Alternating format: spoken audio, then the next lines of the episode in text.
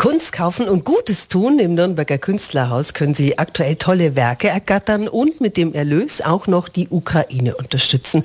Das gesamte Geld wird nämlich gespendet. Manuela Bernecker vom Künstlerhaus-Team, guten Morgen. Guten Morgen.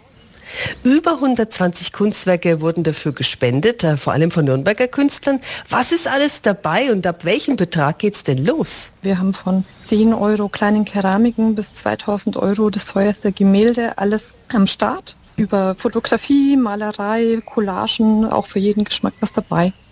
Und wie läuft das Ganze jetzt mit der Spendenaktion ab? Die Kunstwerke, die hängen bei uns im Schaufenster in der Königstraße 93. Die kann man sich quasi rund um die Uhr angucken und wenn man sagt, Mensch, das Kunstwerk gefällt mir, einfach sich die Nummer merken, uns eine E-Mail schreiben oder uns anrufen und das Bild reservieren. Und dann kann man es eben entweder am kommenden Wochenende abholen oder wer am Wochenende keine Zeit hat, das macht man natürlich auch möglich.